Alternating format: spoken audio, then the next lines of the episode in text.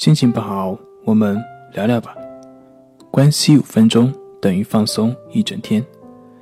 大家好，我是心理咨询师杨辉，欢迎关注我们的微信公众账号“重塑心灵心理康复中心”，也可以添加微信 “su 零二一二三四五六七八九”，了解焦虑的解决办法。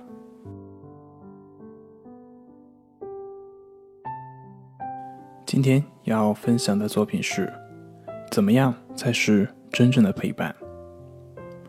在上周，有一个朋友向我们咨询，他问他说他女朋友患有抑郁症，不知道怎么样才能够帮到他。但对于抑郁症患者，首先第一点我们需要做的是积极的去帮助他们进行专业的治疗。那关于这点，我就不多说。我们今天要说的就是怎么样去陪伴我们的患者，怎么样才能够真正的去帮助到我们的患者。我们在一般情况下总是会对自己所认可的人敞开心扉，所以，我们想要帮助到患者，那么得到他们内心的认可，这个是首要的条件。记得在之前的某一段时间，有一位家长曾经。跟我问过一个问题，他说他孩子不愿意上学，那么我问他，你孩子为什么不愿意上学呢？他说不愿意上学就是不喜欢学习呗。然后我就回答说，我说一个班上有可能三十个人，那么很有可能这三十个人里面有二十个人甚至二十八个人他都不喜欢学习，可是为什么别人都去了呢，而他却不去呢？之后。这位家长的回答就回答不上来了，这就很明显，这位家长在跟那个孩子的沟通是存在问题的。你的药再好，别人就是不肯喝，你说你有什么办法呢？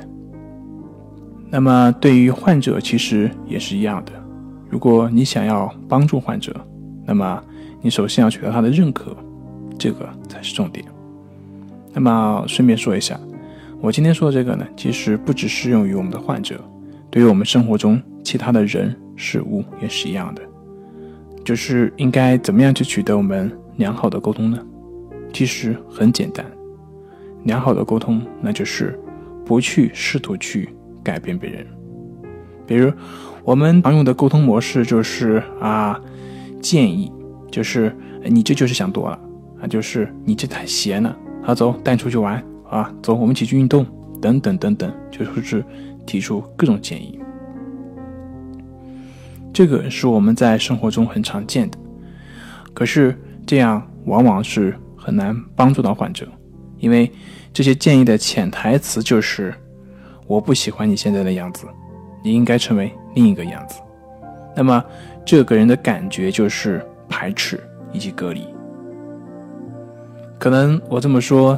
你也不太好理解，那么我再举一个非常形象一点的例子，比如说你晚上睡不着的时候，那么这个时候你是希望你的对象理解你、陪着你、轻声的安慰你，还是说希望他直接给你提建议，或者是教育你？比如说啊，谁叫你晚上不好好睡的？再比如说，你就是喜欢胡思乱想。再比如说放松，来，我教你怎么放松。哎，教你放松啊，你怎么不放松呢？那么，您觉得我刚刚上面说的哪种方式会更让你容易放松入睡呢？如果是后一种的话，恐怕你是会越来越紧张，越来越难以入睡。所以，其实是同样的。对于我们的沟通也是一样的，放下我们的评判，放下我们的期待，放下我们期望对别人的改变，那么我们的沟通才真正的开始。